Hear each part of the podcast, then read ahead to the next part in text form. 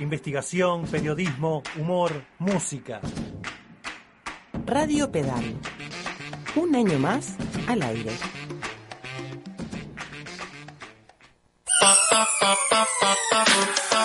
A la propuesta escrita de nuestro portal le sumamos la palabra hablada, la música y los siempre necesarios silencios reflexivos. Porque necesitamos activar todos los sentidos. Desordenando mundos. Desordenando mundos. Desordenando mundos. Desordenando mundos. Desordenando mundos. Desordenando mundos.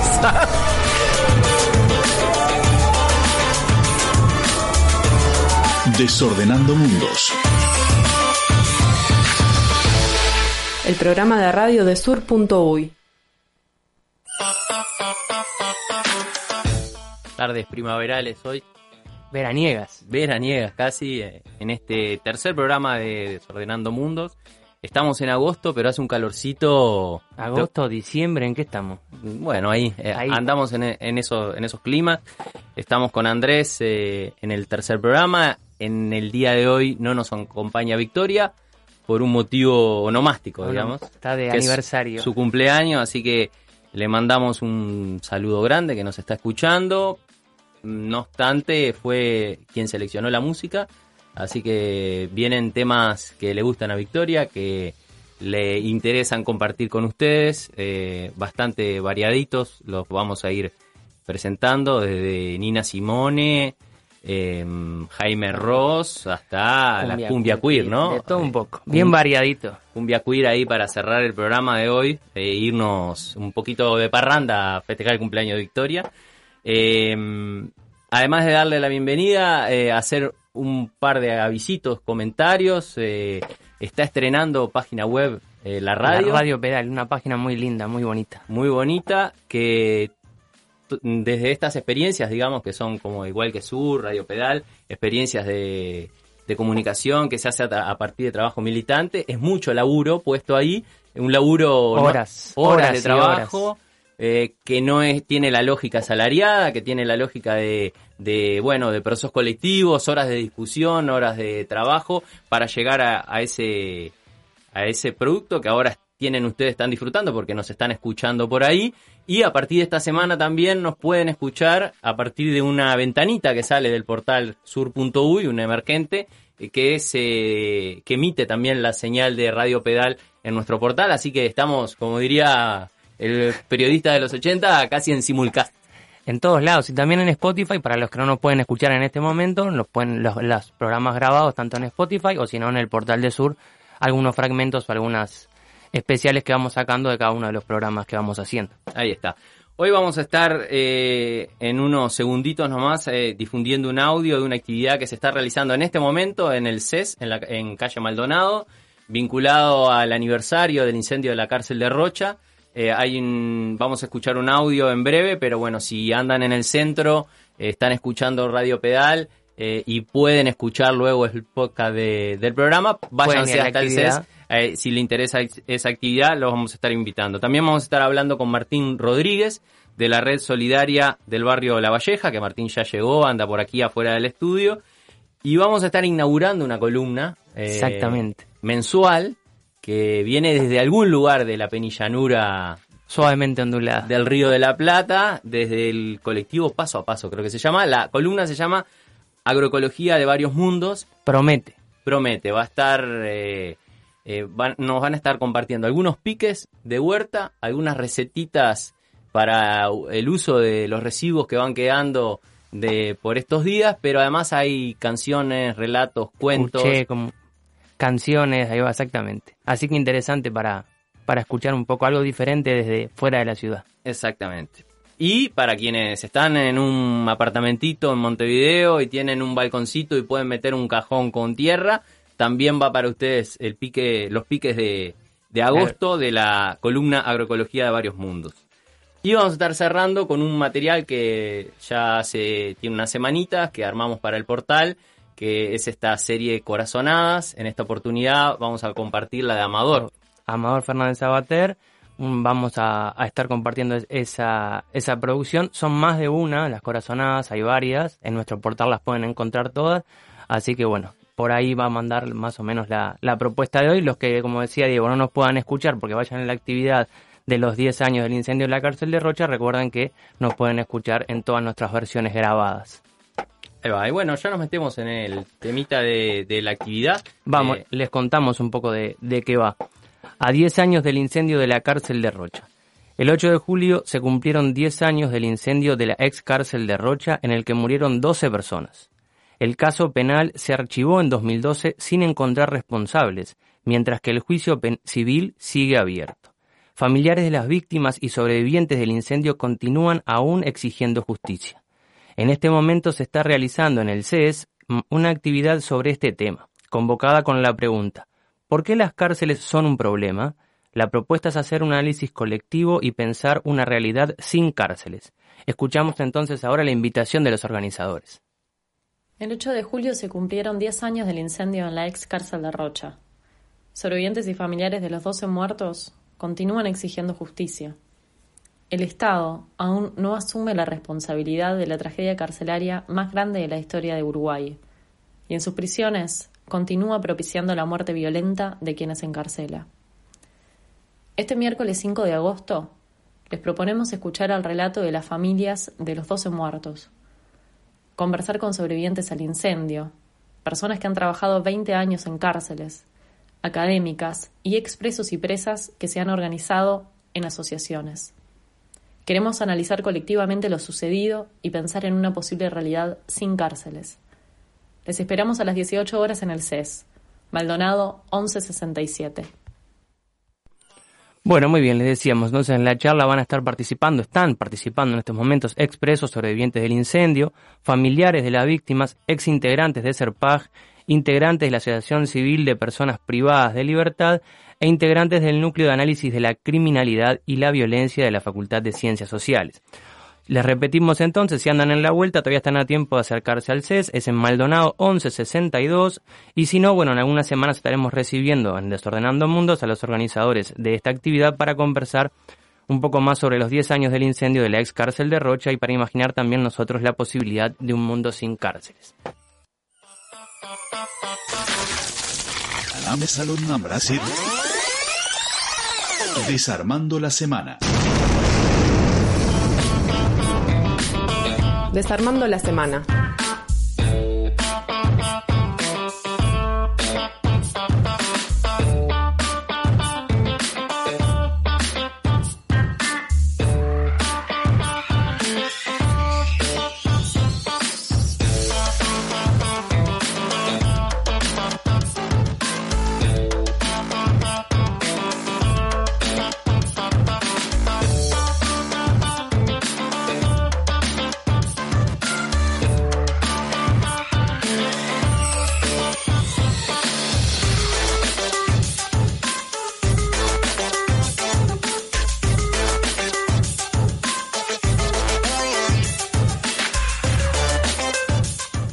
Bueno, ya estamos con Martín aquí en estudio, le damos la bienvenida. ¿Cómo andas? Hola, buenas tardes.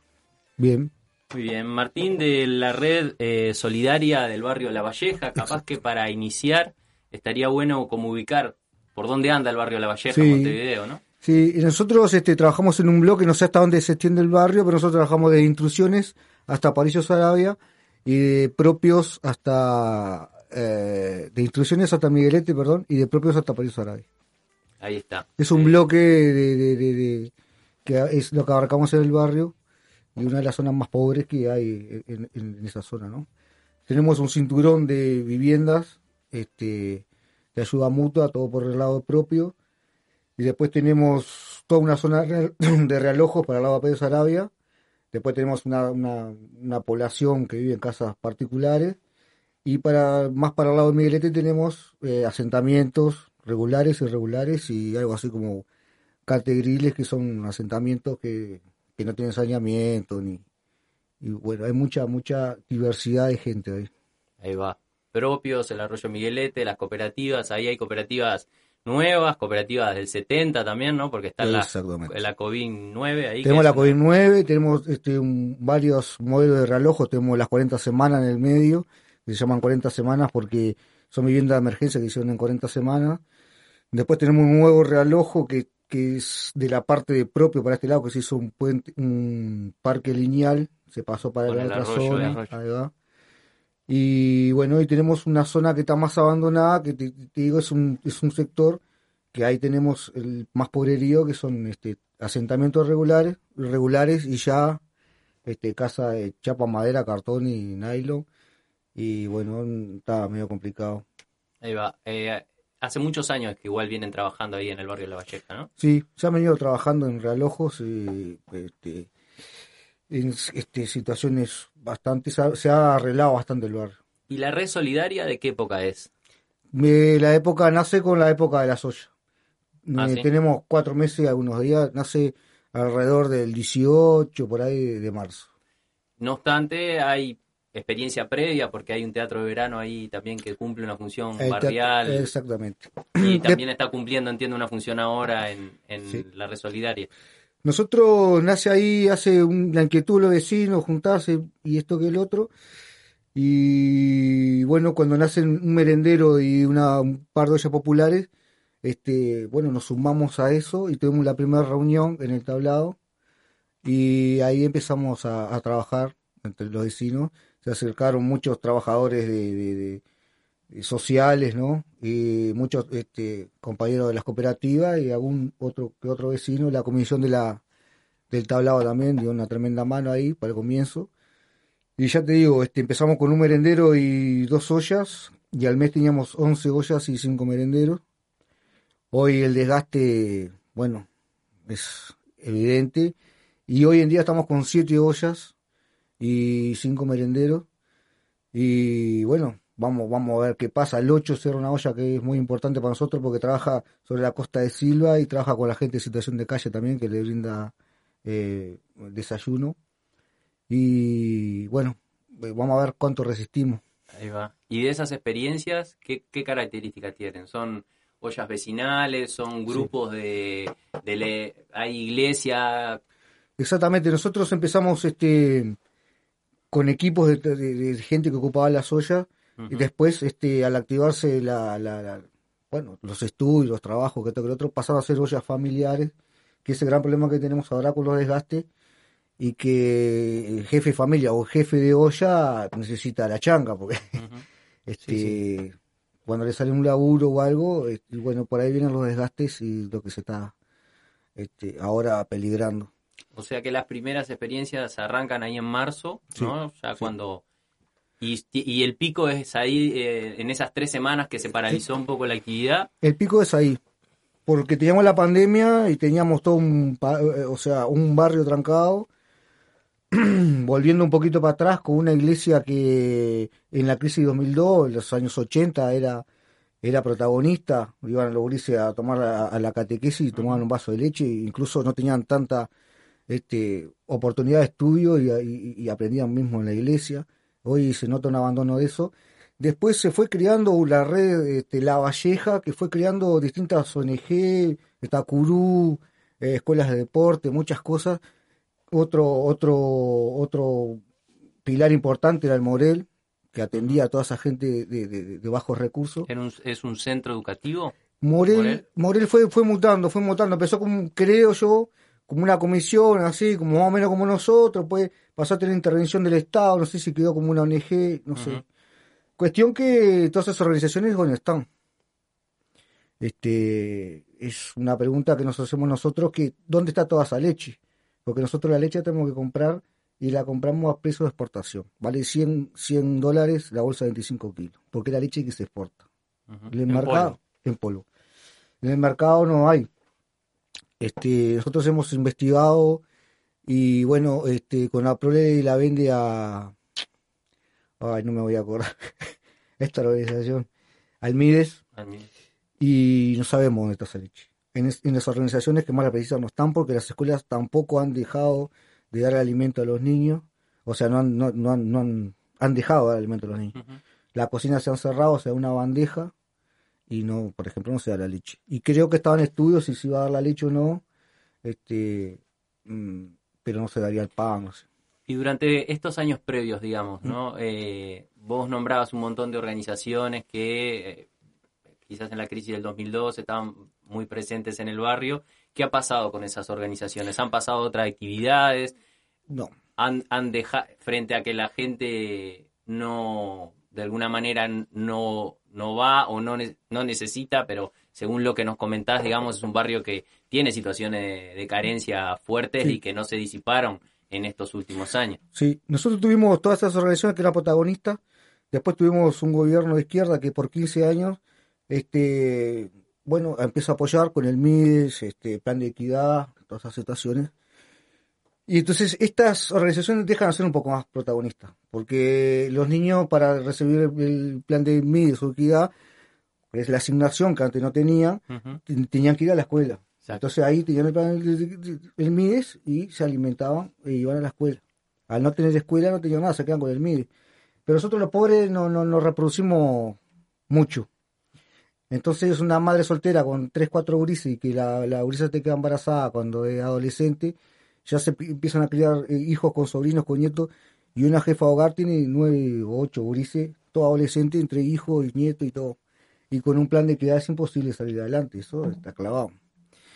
Este, cuando baja, cuando se surge esta pandemia, este, algunos que tenía paso europaro, que es muy poco en esa zona, capaz que pudieron sobrevivir, pero nosotros quedamos este, marginados en todo ese sentido económico. Y bueno, se reactivó un poco con la feria, con esto, con lo otro, que es lo que vive este, la mayoría de la población de la zona más, más, peligrosa este, económicamente y sanitariamente. Este, incluso al cerrarse las policlínicas y todo eso, este, era complicado. Hoy parece que volvimos a la normalidad, ya parece que estamos en verano, que el hambre ya es menos que en invierno. Este, por suerte la pandemia la venimos llevando bien, pero dejó una señal de que no tenemos un país preparado como toda Latinoamérica. Este, eh, yo eh, cuento la anécdota que la, la iglesia dejó de funcionar con catequesis y más para el barrio para, eh, para traer gente de otros países que son este misioneros. Y yo un día me pongo a hablar con una francesa ahí y ella dice, no, yo vengo a estudiar porque, por ejemplo, en Europa para tener una ONG o algo así tenés que tener un título o un nombre este, eh, en la universidad que acá no existe esa carrera. Y digo, ¿por qué vienen acá a Uruguay, Argentina? Y nosotros venimos a esta zona porque es muy comparable a Sudáfrica. Ustedes tienen un país eh, que todavía tienen secuelas como Sudáfrica. Entonces toda esta gente viene a estudiar la pobreza. Es un dato que no es menor este, y bueno, es complicado, ¿no? Hay ahí como una cuestión contradictoria, digamos, que, que pareció generar cierta sorpresa la explosión de cantidad de ollas, ¿no? O sea, y pareció también como generar cierta sorpresa que había eh, mucha gente, digamos, se habla en torno a 200.000 personas que vivían de changa o trabajo precario frente a un que de, unos días, ya no hay, no hay ahorro, ¿no? No hay capacidad de ahorro. Sin embargo, como la, la idea que se venía transmitiendo en los años anteriores es que estábamos en un, eh, sobre todo, bueno, hasta 2013, en un auge económico muy fuerte. ¿Cómo se sintió eso? Los años que, que se han planteado como, como los años exitosos de Uruguay, ¿no? Con crecimiento del Producto Bruto a 5, 6%, 9% de los mejores años. ¿Qué ha pasado en estos barrios que son los que rápidamente responden con las ollas frente a unas pocas semanas de, parate económico, ¿no? O sea, uno piensa dónde, ese, ese auge económico, cómo llegó y si llegó a, estos barrios. Nosotros, este, somos clase pobre. Ahora que si agarras un laburo de la construcción dos años, a veces nos confundimos lo que nos creemos clase media. Pero tenemos una, una desestabilidad económica total, o sea, ya esto venía emergiendo, la gente que vive la feria, esto que el otro, este, se veía venir, venir y, y bueno, esto de la pandemia dejó el desnudo todo, a cerrar todas estas cuestiones y verse desprotegido y el más marginado cayó. Este, yo comparándolo eh, mi barrio con el barrio sur, es como estar en Europa, ¿no? Sin embargo, tienen marginalidad y gente yendo en la calle tienen ollas. Eh, yo pienso que esto es una cuestión que ya viene avanzando hace tiempo. Creo que perdimos casi una generación por la, por la, por la, pasta base. Tenemos mucha, mucha población presa. Y bueno, y queda, queda mucha población marginada y se demuestra que es un país que es realmente económicamente pobre, y aunque ah, este, es estable, porque por ahora podemos sobrevivir todo. Está bien. Las, las ollas que estuvieron funcionando, las que están funcionando, me decías entonces que frente a esta retirada de las organizaciones más clásicas del barrio, la iglesia o las NG, son más familiares. Son familias, familias ampliadas, grupos de la, de la cuadra, gente que se conoce de antes de otro lugar. ¿Qué, qué características tienen? Eh, muchas. La única es que hacen el fuego y, y le dan para adelante. Eso, eso es lo único común. Sí, lo único en común.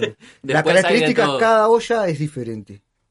Contanos un poquito de algunas, o de la que vos participás, o de la que... Nosotros, este, en realidad, nos hemos quedado un poco en esa y no participamos mucho en las ollas. Nosotros tenemos un más, más, apuntamos, tenemos más bien una organización y, y no nos da mucho tiempo, pero te- si querés te explico un poquito, empezando de arriba para abajo, porque no sé ni de sur y cosas, eso no sé.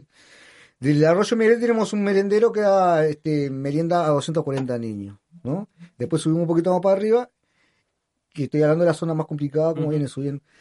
Tenemos este, ahí en Silo, ahí el arroyo, un- una olla que da más o menos 240 personas y situación de calle. Después tenemos para el lado del realojo una olla que trabaja los fines de semana ahora, porque antes eran más, pero ahora trabaja los fines de semana. Y para el lado de las cuantas semanas tenemos otra olla. Después subiendo un poquito más para arriba, tenemos una, una olla a tres cuadras antes de llegar a instituciones y otra este, tres cuadras para el lado del propio. Y después tenemos la olla de, mm, del tablado, que esa es la que viene a trabajar de lunes a jueves para reforzar todo el resto de las ollas que trabajan un poquito más los fines de semana. Bueno, este, en el- casi todas estas partes han quedado las familias porque empezaron como equipos, que, como te digo, de vecinos, grupos de, vamos a hacer una olla, iniciativa de ellos, bueno, vamos a uno trae la leña, el otro trae, se hace una olla en común y se empieza a trabajar ahí. Pero como decía, ya empezaron a ser más familiares que equipos. Pero siempre fueron en, en- en cosas de familia por la logística. Nosotros no tenemos grande logística. Es una casa, un vecino, una Eh, vecina, la pareja. Chapa, alguno entre el barro porque tenemos zonas inundables, tenemos zonas este, que no tienen saneamiento. Bueno, y después para la olla del tablado son más o menos todos los vecinos que se arriman a ayudar del lado de propios, este, de, la- de las viviendas, este, trabajadores sociales que como estas, estas cuestiones que te digo, Tacurú, todo esto estaba cerrado, esto- algunos trabajadores se arriman a dar una mano ahí. Ahí está. Y se conforma más o menos entre 30 a 35 personas que se van rotando los días de las ollas. Esos, ese equipo se viene manteniendo, también se está desgastando, entonces se está probando este, de, el que viene a buscar la, la vianda, tirarlo para dentro de la olla y que él elabore la cocina y se la lleve a los vecinos. Este, esto también se está tratando de hacer en los merenderos y, y, y las ollas. Lo que pasa que, claro, vos en tu casa mete a quien querés, ¿no? Claro. pero este estamos probando en eso de, de que bueno este, ojalá no caiga todo pero la idea es que de estos grupos formados que teníamos del lunes a jueves de, de, de 10 personas 8 que iban a la, a la, a la de la olla ya se están bajando un poco por las actividades que tienen entonces estamos probando con eso de que la gente venga a, dar una mano Eh, ¿se, dio, ¿Se da la situación de que la gente también cocine para sí misma? O sea, en este sentido de que vos me contabas, mucha gente que vive de changa o de la diaria se queda sin trabajo. También la olla eh, es una forma de, solventar la alimentación de la familia Exacto. como punto de partida y después, en la medida que se va organizando, eh, compartir con otros que están en una situación también Exactamente, es así. Hay casos que no hay, pero hay muchos casos que sí. Este, que como yo te digo, juntamos un arroz acá, una carne y cocinamos de todo porque yo no tengo. ¿eh? No, es importante porque en general se piensa, o a veces, desde algunos lugares se puede pensar que la olla es una cosa que hacen un grupo de personas que están en una buena situación económica o en una situación económica mejor de los que comen, y hay una diferencia sustancial entre el que viene a comer y organiza la olla, ¿no? No, no, es, es un... Incluso este, a veces el que hace la olla con la necesidad que tiene es el último, el, el que no come. porque da hasta el último resto y se queda sin comer. Y son familias, vecinos que hace, eh, participan de otras actividades en el barrio, estaban vinculados al tablado, o, o emerge, desborda con gente que no era imaginable que en el barrio dijera vamos a hacer una olla. no eh, emerge con gente que no se pensaba que iba a ser una olla. Porque nosotros podemos pensar que tenemos una ideología este, de la cultura, yo qué sé, de sindical, que va a tener un paro, ocupación, olla, esto, lo otro. Hay gente que no es militante, hay gente que no, no tiene esa ideología. Este, nosotros para movilizarnos, por ejemplo, con una ideología como la renta básica, eso que el otro, no, no es que muestran mucho interés. Son vecinos que entendieron que lo tenían que hacer y lo hicieron, la gran mayoría. Y, y han podido conversar de dónde surge esto de, bueno, frente a una situación económica complicada, responder una olla, porque podés responder Sí. de diferentes formas, ¿no? Vos decías, es muy común en, las en las ocupaciones, en los paros, que haya olla, ¿no?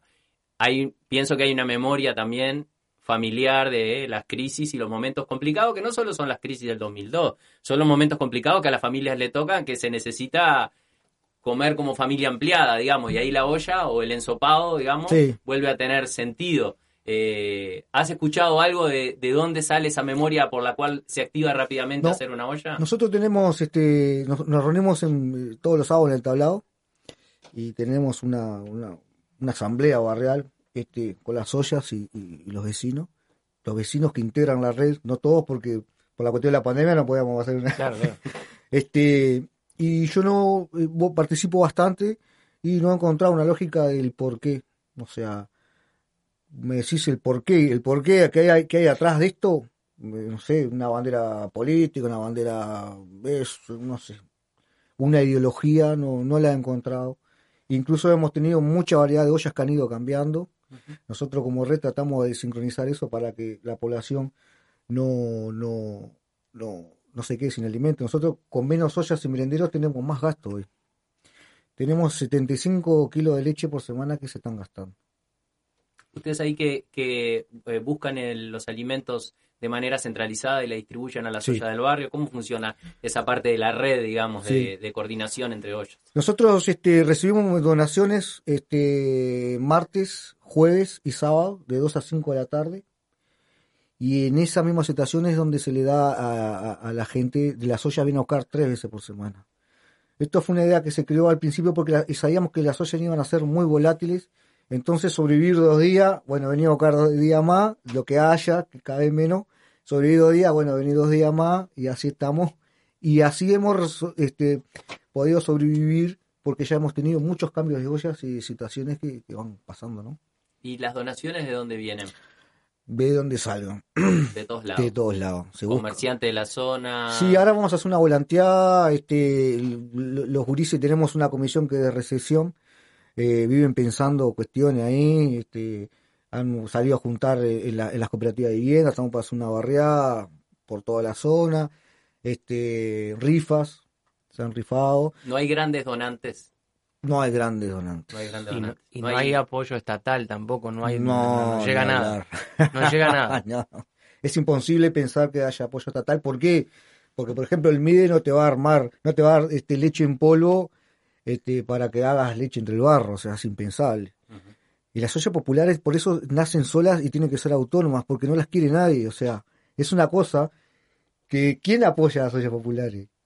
Si es antihigiénico, es antisanitario y en medio de una pandemia nacen ollas eh, populares. Sí, pero también me parece que han logrado una legitimidad importante. Eh, pienso en el medio de la pandemia, quizás sea de los pocos lugares donde nadie discutía que la gente se juntara a cocinar. Después tenemos las declaraciones ¿no? del, del presidente de la calle hablando de que ustedes eran héroes porque hacían lo que el Estado no hacía, lo cual es bien contradictorio, pero eh, muestra también que no es sencillo pegarle a la organización de las ollas, Exactamente. ¿no? O sea, también me parece que tiene una legitimidad, me parece que la gente tiene, lo valora positivamente, aunque no participe, no done, no nada, eh, no sé, como que se ha creado un- un- un- una situación eh, favorable, por más que tengan poco apoyo, ¿no? Y el mismo gobierno que les dice que son héroes espera que las empresas eh, donen de manera caritativa y no, no hay ninguna política concreta de distribución, por ejemplo, o- Sí. o, impositiva para, por ejemplo, o no sé, un impuesto olla a la industria alimenticia, que no, No. le costaría absolutamente nada poner un porcentaje de su producción mínima a, a las ollas. Capaz que hasta le sirve para evadir impuestos también. Sí, y- y- Podría, y ¿no? publicidad. Y en publicidad. Esperemos no darle una, una buena con idea. No idea, no idea. Uniformado la olla. Nosotros empezamos con, con grandes donaciones, o empezamos, no sé si grandes donaciones, pero eh, eh, vivíamos más de la donación por intermedio de los sindicatos, cuestiones. Este, claro, eh, en la desocupación, en los quilombos que tienen los sindicatos, es imposible que con todos los, que van quedando por el camino este, sigan aportando para las ollas, con todos los, los dramas que tienen. Este, y bueno, entonces hoy eh, eh, apostamos un poquito más a la autogestión. Es difícil, es complicado, siempre pensamos colaboraciones. Ahora el sábado tenemos una feria de trueque ahí en la Plaza de Silva, este, que llevas, te llevas un alimento y, y, y- y te llevas una ropa, lo que sea. Y viene un, muchacho a hacer stand-up, así que si alguien está escuchando y quiere ir a tocar la guitarra, hacer un poco de show ahí, hay, hay espacio para todo, para que se arrimen, eh, también para, para los que quieran donar. Este, estamos recibiendo todo tipo de, de cosas, este, porque quizás eh, empezamos a llevar a los remates o a hacer un remate barrial. Eh, no sabemos a dónde- cómo vamos a terminar con todo esto, pero sí a la autogestión, que es lo que la lleva adelante la soya, la red aprendió de eso y tenemos que prepararnos para autogestionarnos, este, porque todo el mundo nos quiere, pero nadie nos apoya. Si el Estado quisiera a la gente más humilde y más sumergida, no estaríamos pasando por esto este mm, no, no se ha hecho presente, las ollas tienen una voz propia, eh, es una es una oportunidad hermosa y yo creo de, de generar una, una nueva este una nueva entre una nueva cuestión política, social, popular. Ahí está. Vamos a meter una pausita, vamos a escuchar uno, un tema que eligió Victoria, Victoria. de Nina Simone y Laurin Hills, o Hill, y volvemos precisamente a hablar sobre el encuentro del domingo, Bien. Qué, qué están pensando para adelante, en esto mismo que decías del proceso de autoorganización que se está armando de la red de ollas y la en, en todo el área metropolitana de Montevideo. Y tomamos un descansito en la conversación. Bien, ¿Te parece? bien, bien. Vamos a, a ese Killing tema. Me Softly, de Nina Simone, ¿no? Exactamente.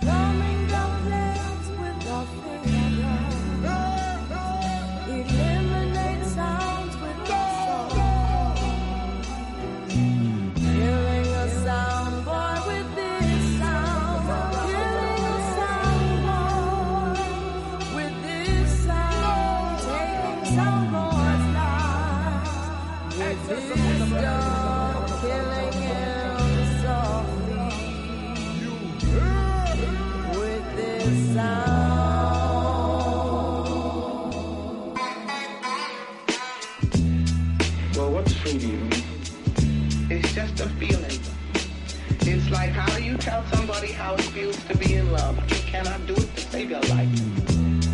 You can describe things, but you can't tell them. But you know it when it happens. That's what I mean by free. Ain't got no home.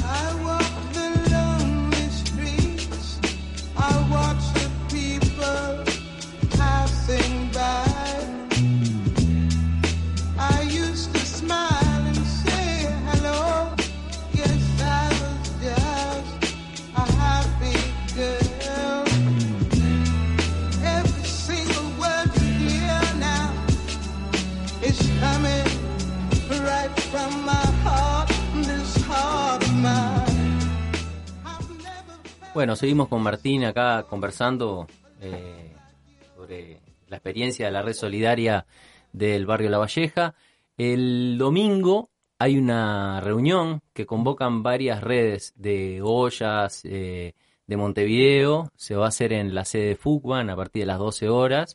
Eh, contanos un poquito cuál es la idea de la actividad. Sí, este, mm, yo este, ya hace más o menos un mes, más o menos, o un poco más de días, fuimos a- al Galpón de Corrales, creo que ya estaba la Red del Sur acá, y ahí salió una conversación que ellos ya tenían algo organizado, y bueno, terminó en esto. El 9, el 9 de agosto en Fuga, de, de 12 a 5 de la tarde, se juntan ollas populares, merenderos y redes. Este, es entrada gratuita, lo único que tenés que ser integrante de ollas populares, merenderos o redes. Este, para eh, poder escuchar, eh, escucharnos en qué andamos, tratar de sacar una idea, tenemos tres talleres que se van a ir desarrollando, pero es el momento para, para encontrarnos y escucharnos y ver cómo salimos adelante si, si es que queremos este, entre todos y todas eh, dar una opinión y apuntar a algún lado. Este, yo pienso que tienen que seguir autónomas, no, pertenecer al Estado, ni a bandera política, ni a esto, ni a aquello, y sí tener una voz propia y, y como organización social popular sería algo extraordinario porque se han hecho muchas movidas y muchas maneras, ganas de, de- apoyar al pobrerío, pero seguimos pobres.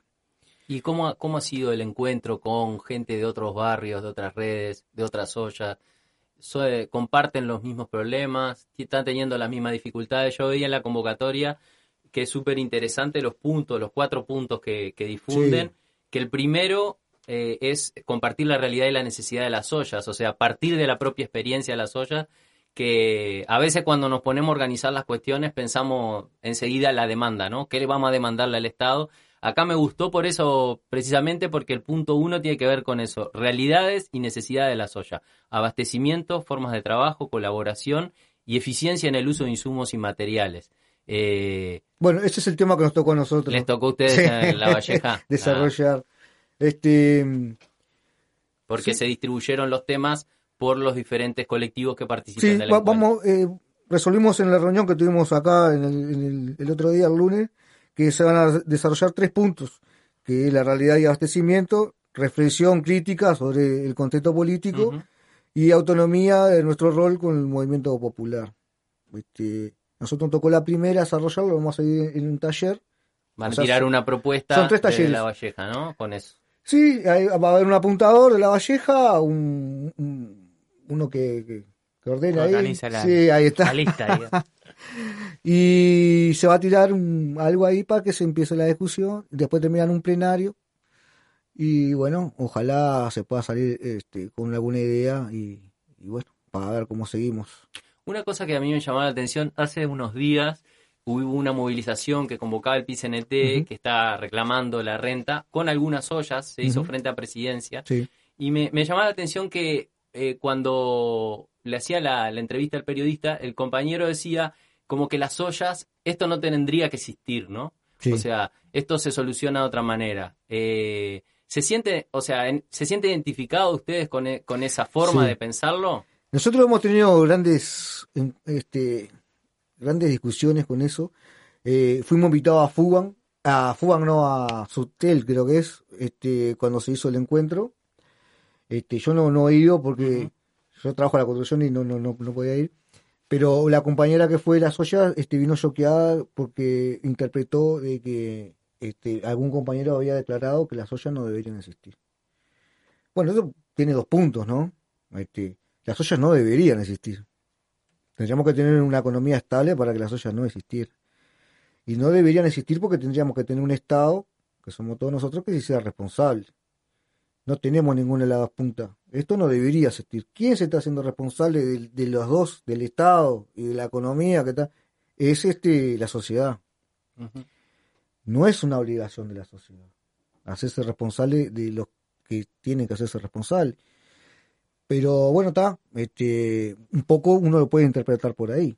Este, es como decir, el hambre no debería existir. Sí, de alguna manera el razonamiento es tal cual, me parece, lo, lo expresaba claramente como lo plantean, y que en la medida, por ejemplo, de que si no tenemos un ingreso suficiente como para comer dignamente, haya una renta Básico. básica o de emergencia que lo Sí. cubra. Eh, yo la, la pregunta que me hago ahí es que eso parece ser contrafáctico, digamos. Es un, es un deber ser que, ¿no? Eh, que, que es así, pero eh, la experiencia en Uruguay, por ejemplo, muestra claramente que la gente debería tener una vivienda digna y sin embargo, si no se organiza en una cooperativa o la resuelve como puede, difícilmente sea así. Eh, una buena educación de sus hijos y el- la educación que pueda acceder una, una familia que tiene recursos suficientes es una y la que accede lo que tiene bajos recursos es otra.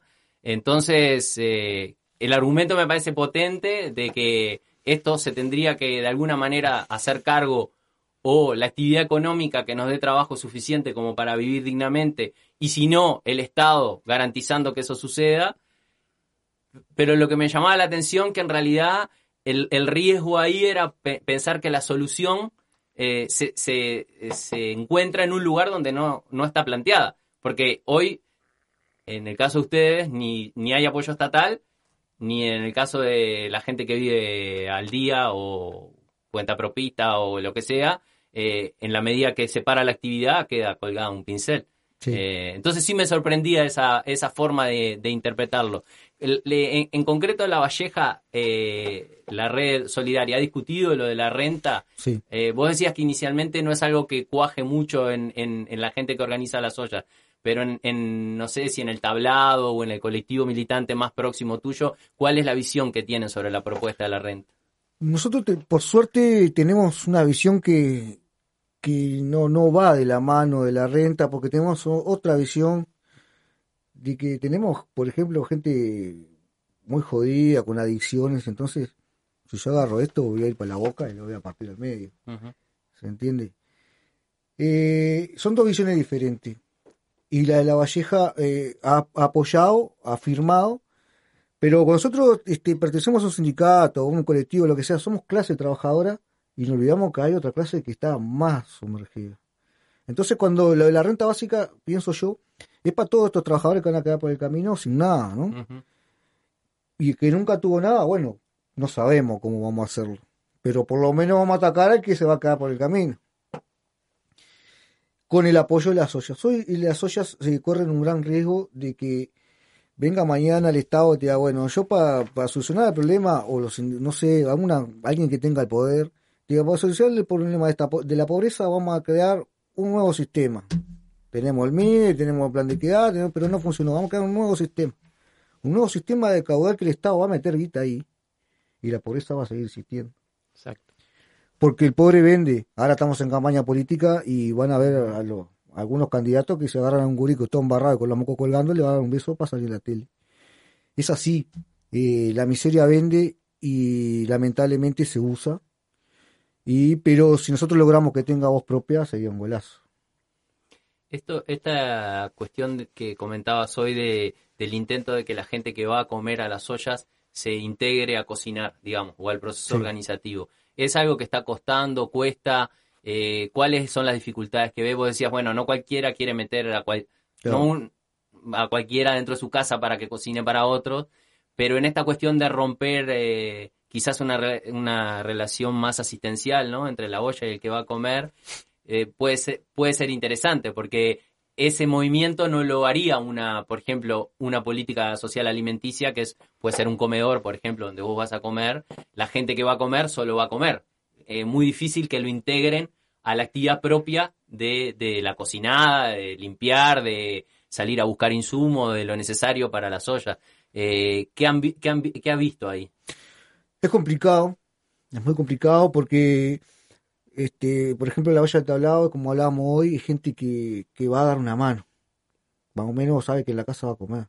Es complicado cuando vos contás con una persona de que viene por necesidad y entonces, bueno, loco, si me vas a hacer laburar, dame, una cosa más, porque es complicado en la cabeza de integrar a una persona que lo hace porque porque lo siente, una persona que lo que siente es que tiene que ir a buscar la comida porque no te no queda otra, porque nadie le gustaría ir a- bajo agua, un chaparrón, a ir a hacer cola con una vianda que te llega la, la polenta mitad con agua y, y- y- y mitad con coso, porque te cruzaste cinco cuadras, lo hace por necesidad.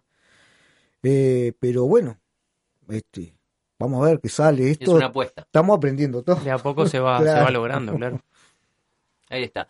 Bueno, entonces, eh, si alguien que está escuchando participa de una olla, un merendero, el domingo, El domingo 9 en Fuban, y después pasó la dirección que yo no me la voy a acordar. si es ahí en la calle Víctor Aedo. Víctor Aedo y eh, Cufré, por- Aedo y Cufré, exactamente. Tres cruces ahí. Ahí el va. barrio de Martín. Cordón. eso. Cualquier cosa que lo llamen a usted. y- No, y capaz que repasar, por si alguien no está escuchando y también es de la vuelta o quiere arrimarse, en el, decías, en el tablado, o si no, las, do- las donaciones o colaborar, martes, jueves y sábado. Martes, jueves y jueves en el tablado, que es este Instrucciones y Silva, tablado de La Valleja. Después tenemos una cuenta hábitat que es 10 95 75. Y bueno, y yo le voy a dejar mi teléfono, que nunca me lo acuerdo porque. Ay, no lo traje. Porque este no, no, no, no te lo voy a dejar. No lo dejen nomás. Pero, Pero estamos. eh, si pueden, manden ahí un, un, un número. Exacto, y compartimos ahí en redes sociales los números de hábitat que decías Ahí va. y los días estos que reciben donaciones. Eh, así que ya que las grandes empresas no están poniendo, sabemos que dependemos un poquito de nosotros. Dependemos de nosotros mismos. Sí. eh, apoyar estas iniciativas u otras. Eh, recordemos que en toda la zona del centro, eh, Barrio Sur y Ciudad Vieja hay otra red, la red de ollas al sur, que está ahí también Que- integrada en este movimiento. Exactamente, pueden venir eh, para la, quienes estén en esos barrios a donar, eh, por ejemplo, aquí a Radio Pedal, eh, que integra la, la red. Hay una red de ollas en Villa Española, que uno de sus sedes es el Galpón de Corrales, frente a la vieja fábrica de Funza. de Funza. Exacto. Eh, hay una red, un par de redes en el cerro, ¿no? Eh, Sí. eh, ahí no tengo mucha referencia de dónde funcionan, pero bueno, estaremos quizás compartiendo eh, para quien lo- le interese en redes sociales di- las diferentes referencias, cuentas de Facebook y demás de estas redes que sí las tienen, para, para bueno, que se acerquen, para que den una mano, para que puede ser una mano donando, puede ser una mano trabajando, puede ser una Sí. mano de diferente. De todas manos, pensamos para el sábado 8, pensamos a algún artista ahí que vaya a animar a la gente, que Y- tenemos la Feria del Trueque, este, y te dejan un, un número ahí que es 096 822 260. Tenemos mucho más números, pero cualquier cosa llama para ahí, lo desparramamos para las diferentes comisiones a ver en qué nos pueden dar una mano. Vamos vuelta 096. 096 eh, 822 260. Y en la donación es lo que decía, no solo alimentos. De- Vamos desde leña, A- lo que a venga. todo, sí, este, Lo que se pueda Lo que colaborar. se pueda colaborar. Si me donás una cocina que no anda y tan carrasco, no porque me sale más caro el Más caro buscarlo. Pero Sí, vamos, vamos, a atacar a todo. O sea, si hay que, no sé, si tenés un calefón que de cobre y sirve, bueno, hay que entrar a reciclar. Vamos arriba, exactamente. ¿Está? Vamos a ver cómo salimos Bueno. de esta. Y nos vemos el domingo. Ojalá que, que puedan ir las ollas que están escuchando. Red de Merendero es la única requisito para entrar. Y juntarnos ahí, conocernos, este, compartir. Va a haber un choricito al pan ahí. Este, y bueno, creo que va a estar buenazo. Este, si va gente, mucha. ¿no? Esperemos que sí, seguramente Bueno, que sí. Muchas gracias por la invitación. Gracias, Martín. Vamos a Chao. escuchar a Jaime Ross. Jaime Ross te hizo vivir, seleccionado Victoria, el disco 7 y 3, y volvemos en un ratito.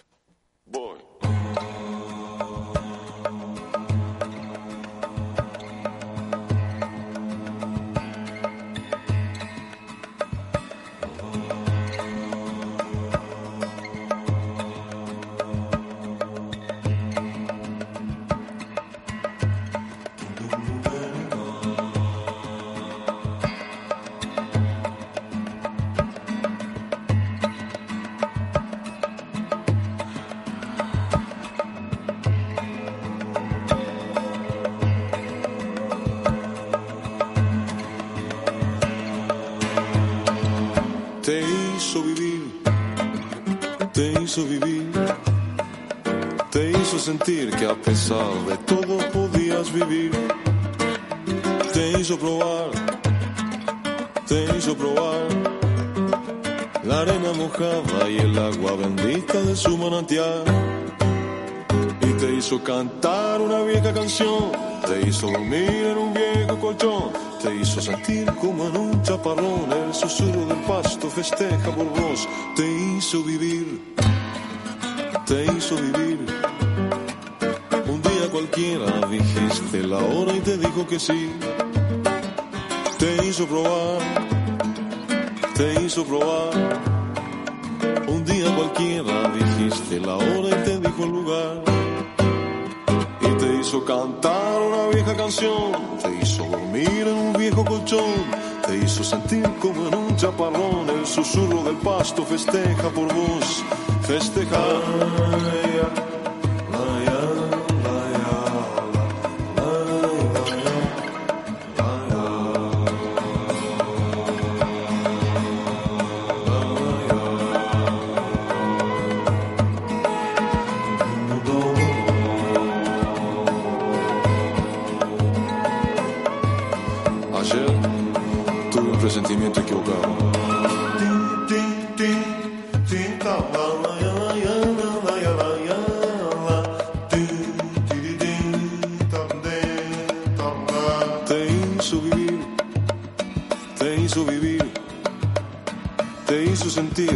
De todo podías vivir.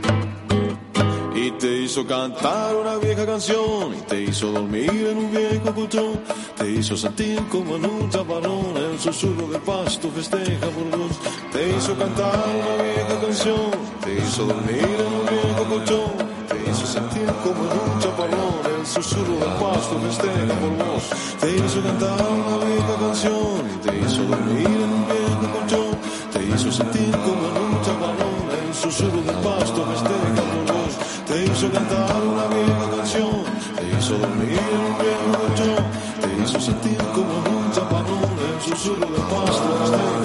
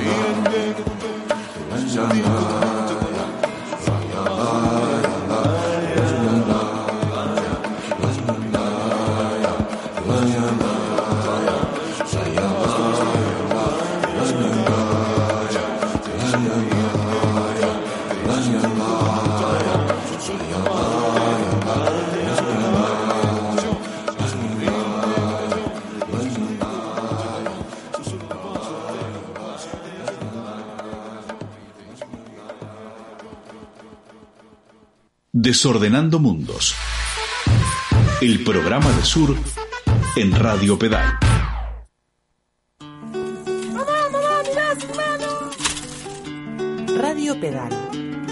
Ya no andamos con rodillas.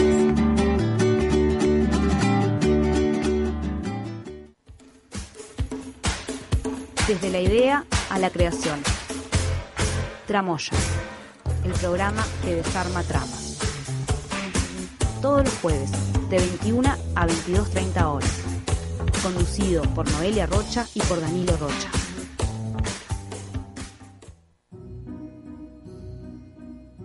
Distintas formas de saber, Múltiples formas de conocer, diferentes formas de investigar. diversas formas de comunicar. Ponete a disposición de sentirte perplejo de lo más simple y cotidiano. Hablando Ciencia, jueves de 18.30 a 19.30 por Radio Pedal. Basta de anestesia mediática. Es buena hora para escuchar algo mejor. Entra a radiopedal.uy que te contamos otra cosa. ¿Por qué no te callas? ¿Por qué no te callas? ¿Por qué no te callas?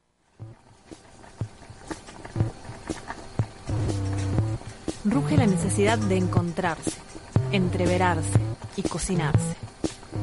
Revolviendo la polenta. Artistas, políticas, culturas, prácticas y otras salsas. Por Radio Pedal los jueves de 13 a 14 horas.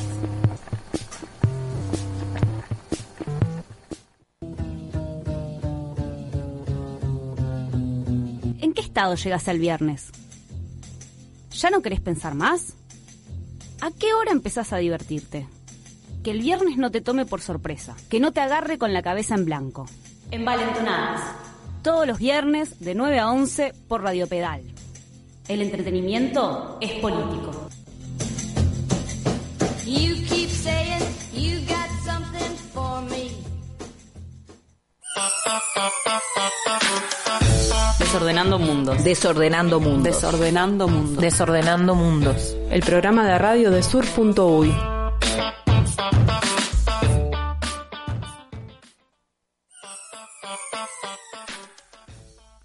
Bueno, seguimos con Desordenando Mundos, después de esta entrevista enriquecedora de, con, con Martín. Y ahora tenemos una, una nueva columna, inauguramos otro espacio en este Desordenando Mundos, digo. Este programa tiene más secciones que, Que programas. casi. Exactamente, casi que inauguramos una sección por, por, por programa. eh, pero bueno, vamos a tener esta columna de agroecología que se llama Agroecología de varios mundos, realizado por el colectivo Paso a Paso. Que nos llega desde los confines de, de esta tierra. Eh, no de, un lugar secreto. No sabemos todavía Sí, de dónde sí, llega, sí. pero bueno, nos llega, que es lo importante. Puede ser eh, cualquier chacra, campo del sur del país. Yo me animaría a decirlo más, del Río Ah, Negro ya hacia vamos, abajo. bueno, vamos creo. restringiendo la búsqueda entonces. Sí, sí, sí. Eh, pienso entre ca- en Canarios, Canarias, por ahí. Por ahí, por ahí. O Maragatos, Maragatas. Tal vez, quién o sabe. gente que es de otro lado y se fue para ahí.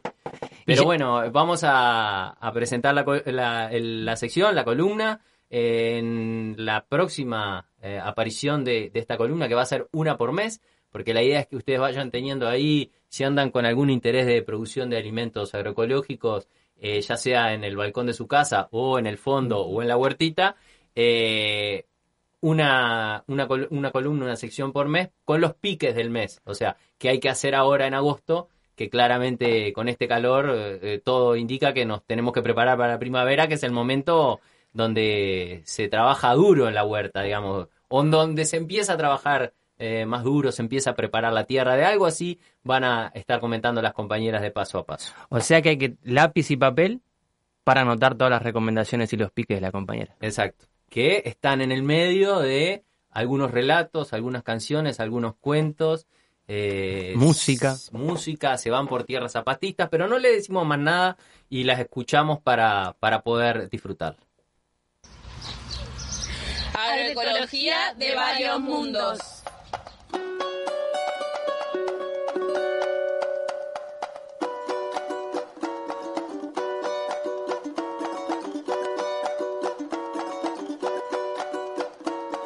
Chega de tanta amargura no peito da gente. Chega de tanta corrente, de tanto penar.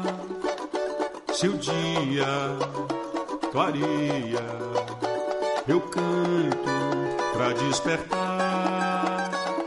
Meu samba fere qual pedra de atiradeira. Faz pontaria certeira pro tempo virar.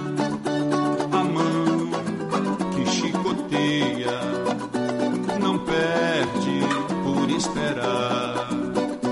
Pois quem tá no fio da navalha não foge da luta. É sina de um povo guerreiro que vai se mostrar. Mesmo onda forte que assusta marujo recente. É, vem na crescente, mas quebra na beira do mar.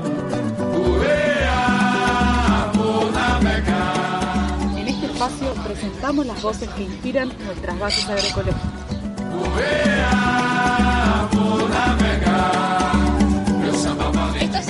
Que nos llegan de la comunidad zapatista.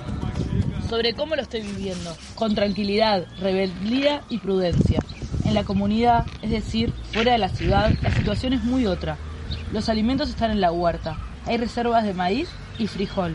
Todos los días tomamos aguas calientes, medicinales, ejercitamos el cuerpo con el trabajo agrícola y de pequeña ganadería. El párico no es tan grande, porque no hay suficiente tiempo como pa- para perder el día viendo fake news, teorías de conspiración y las cadenas del mal gobierno. Las relaciones sociales son las justas y necesarias. La solidaridad es absoluta con el conocido y el extraño. La vida no para, no hay como quedarse en casa. Los animales morirían de hambre y las chacras podrían perderse. No hay expectativas sobre ayudas del Estado. El Estado históricamente ha abandonado y permitido la explotación de estas tierras. Las niñas, sin clases en la escuela, aprenden más de su cultura y lengua en casa, con sus familias, especial con sus abuelas y abuelos. Sobre los pensamientos políticos que me atraviesan, las ciudades, hijas de la modernidad capitalista, están diseñadas para enriquecer a las élites.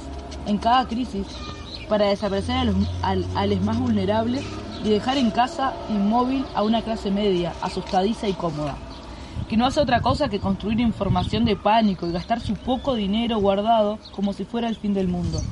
El fin del mundo comenzó con el triunfo del capitalismo y su complejo sistema de destrucción de la vida y los elementos naturales que sostienen el planeta. No solo tenemos una emergencia sanitaria, tenemos una emergencia climática, de escasez de agua, de refugiados, de víctimas de guerra en Medio Oriente, del narcotráfico en Latinoamérica y refugiados ambientales por la destrucción de sus ecosistemas de vida. Tenemos un incremento exponencial de femicidios en todos los continentes y una corrupción cada vez más descarada en todos los niveles de gobierno. La crisis es sistémica y la solución lo debe ser igual. No basta con lavarnos las manos y ponernos una mascarilla. Tenemos que construir otros mundos posibles y tejer nuevas arcas. Sembrar nuestros alimentos, organizarnos, recuperar la medicina natural, apoyarnos en la ciencia autónoma, crear más escuelas, colegios y pluriversidades libres, encontrar grietas en las crisis y replantearnos el modo de vida colectiva. Es la tarea de los rebeldes, junto a muchas otras que surgen de acuerdos asamblearios. Ánimo, en este tiempo en el que estamos viviendo, uno de los síntomas del colapso global, este virus, es uno de los muchos que tiene infectada a la humanidad y al mundo. No me quedo en casa. Nuestra tarea como insurgentes es organizarnos con los de abajo, con, lo, con los del páramo y la selva, para construir mundos muy otros, donde el virus del capitalismo patriarcal y todos sus males, pandemias, extractivismo, machismo, colonialismo, discriminación, violencia, ecocidios, etnocidios, imperialismo y sistema de partidos políticos no puedan entrar. ¿Y qué? Rompiendo mitos.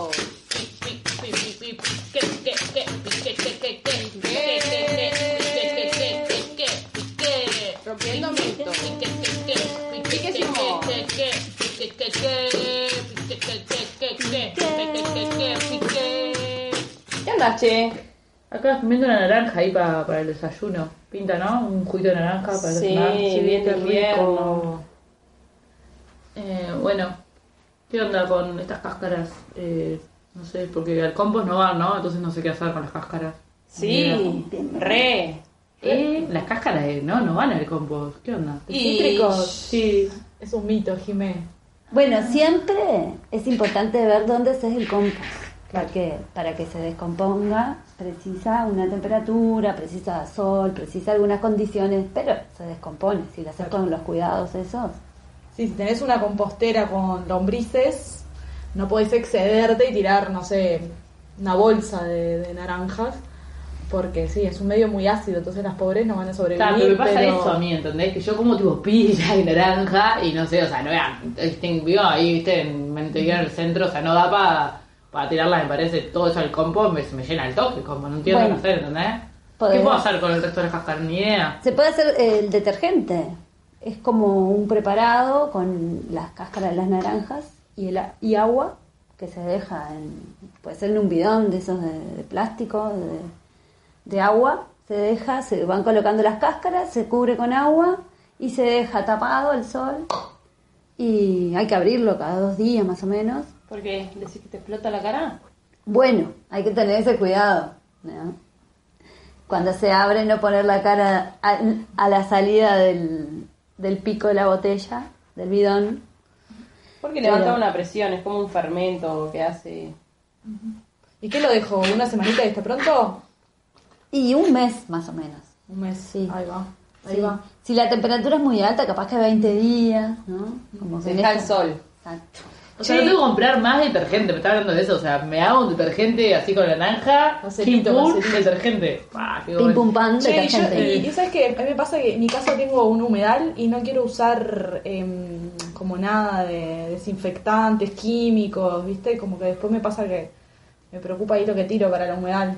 Ahí ¿Hay va. alguna otra cosita, receta para limpieza? ¿Me puedas tirar un piquecito? Ahí va, sí, por ejemplo, puedes hacer eh, este el mismo este macerado, pero con vinagre, por ejemplo, o alcohol, y eso sirve como desinfectante para lavar pisos, eh, los artefactos del baño, Sí. la cocina. El water, ponele, el water. El water, este, desinfectante. Sí, y yo a veces le agrego también unas, unos clavos de olor o unas hojitas de Ah, este, eucaliptus que tienen poderes desinfectantes Y buenos aromas. y buenos aromas y queda delicia pura. Eso, limpiando una vez cada 3-4 meses, está ocho.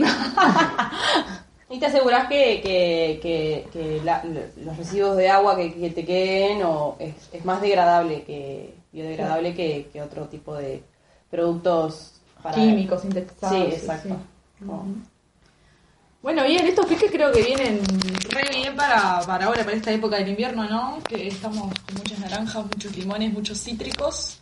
Pero, che, hay que ponerse a laburar, ¿no, Brisa? Vamos a salir para... ¿Qué pasa? ¿Por qué? No sé, estamos acá en pleno agosto, comenzó agosto y, y hay que irse a hacer tareas de campo. ¿Algún pique de tareas para ahora, para agosto? Bueno, vamos a preparar la tierra, el suelo, ¿no? Para tener suelo sano, para Nutrir. poder eh, hacer las siembras en primavera, que se nos viene la primavera. También este, estamos en periodo full, el último de, de, de todo este invierno, de trasplante, este, para poder eh, pasar a la tierra árboles o cualquier tipo de planta que, que tengamos como ornamental o de abrigo. Acá tenemos varias pitangas que están precisando una tierrita. Exacto, cambio de casas, sale, Entonces, sale. última luna y últimos tiempos para trasplantes y para empezar a preparar el suelo para eso, ¿no? Para ¿Y cómo? No entiendo cómo preparo el suelo. Ah, claro. No, yo, recuerden que yo, o sea, yo en Montevideo, tipo, ni idea, No, o sea, pero vengo no acá a viste, veces y no, no tengo idea de eso. Y bueno, y se va, se va, se, se hace, depende del lugar que tengas, se arman los canteros y se, se va agregando capas de, de diferentes tipos de materias orgánicas en diferentes estados de con- descomposición y se va eh, generando el suelo para plantar, como el alimento que va a tener la planta para... Si tenés su- compost, compost, si tenés bosta, viene el bien. momento. Agregar cobertura. Si ya tenés los canteros Ah. hechos, está bueno desyullar y tapar para esperar el, el momento de la siembra. Y si es un espacio chiquito, en un balconcito, por ejemplo, puede ser un, un cajón de verduras. Y Cajoncito de lo importante es eso, las diferentes capas, cubrir arriba cuando puede ser con los restos de las hojas, del barrido, de la vereda, de, la, de árboles, que las hojas se caen. Sí, generar un sustrato, agregarle arena también para que tenga un poco de, de aire.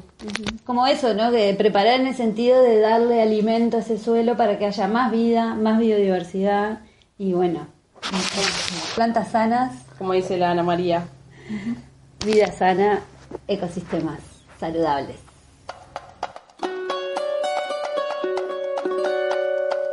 Hoy vamos a compartir la voz de Ana María Primavesi a través de un libro, La Convención de los Vientos, Agroecología en Cuentos.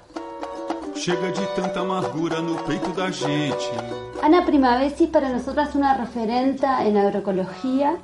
Ella siempre promueve y enseña a observar y a reflexionar a partir de la observación, trabajando en la agricultura, promoviendo la vida del suelo en armonía con esa agricultura.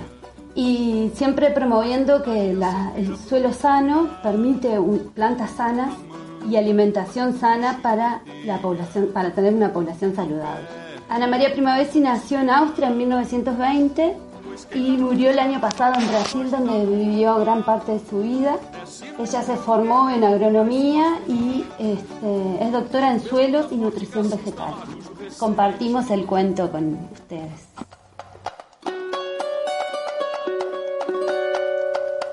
Tata, Pepe y Gigi, las tres gotitas de lluvia.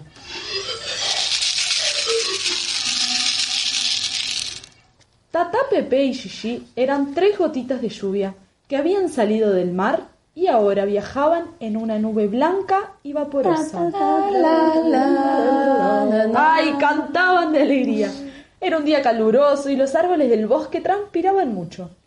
Pobres árboles, ¿cómo sufren con el calor? El aire por encima de ellos temblaba. Estaba muy húmedo. Y de repente, una nube no pudo más sustentarse. No aguanto más. Me estoy cayendo. Las gotitas se encogieron. Se encogieron tanto que se volvieron gotas de agua, grandes y pesadas. Y ahora caían todas como lluvia.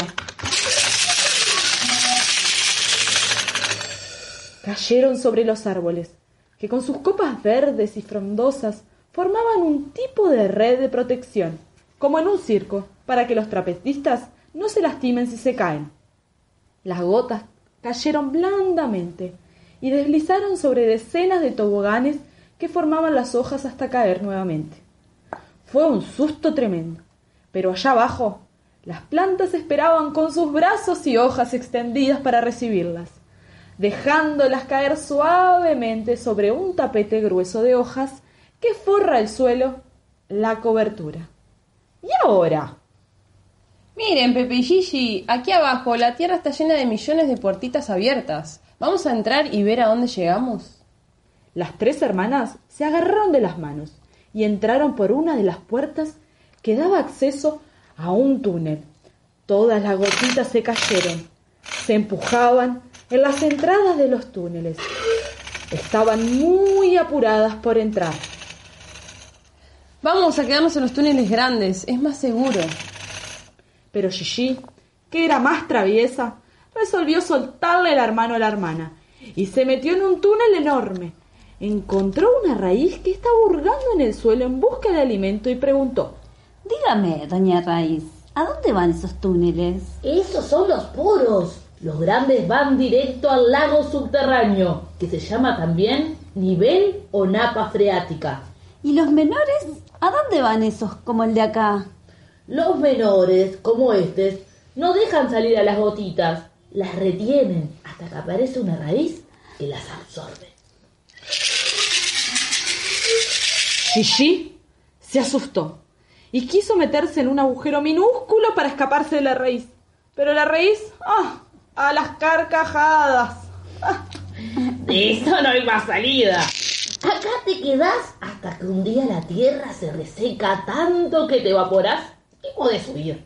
Pero para eso demora. En el bosque es muy difícil que te pase. ¿En qué lío me metí? No es tan malo. Voy a abrir una puertita bien en mi punta y entras. Solo no te asustes con la turbulencia. Allá adentro existe un vacío que va a empujarte violentamente hacia arriba. La corriente transpiratoria. Estaba muy oscuro ahí dentro. Pero lo peor fue que alguien se subió sobre su espalda y se agarraba con fuerza. Saca eso de acá. Ahora bien, te dejaré entrar solamente para cargar esos minerales, que son mis nutrientes, hasta mis hojas. El agua es para eso mismo. ¿Y después? Después, la hoja abre ventanita los estomas y podés salir e ir a donde quieras. ¿Caer nuevamente en la Tierra? No, tonta. Salís como vapor y subís a las nubes. ¿Te gustó? Me gustó. Gigi cargó el mineral obedientemente hacia donde la raíz le mandaba. Era el mineral calcio, que depende de esa corriente transpiratoria para ser absorbido por las plantas, pero precisa estar en las puntitas de las raíces. Y esta historia continuará.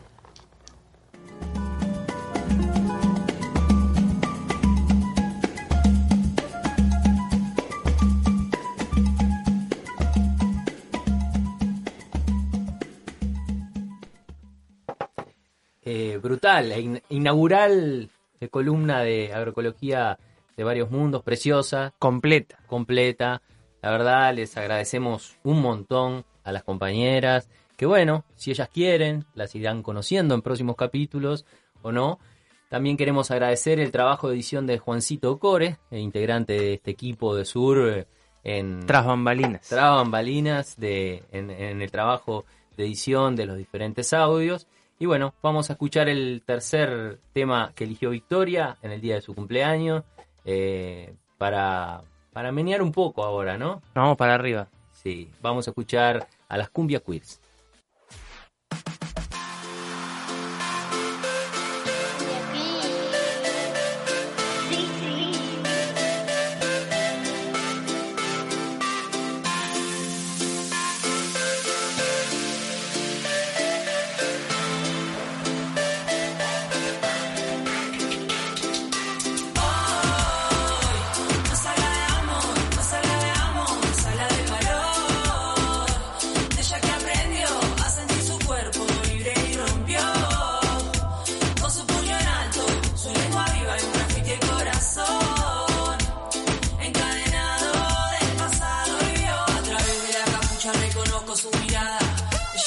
Ella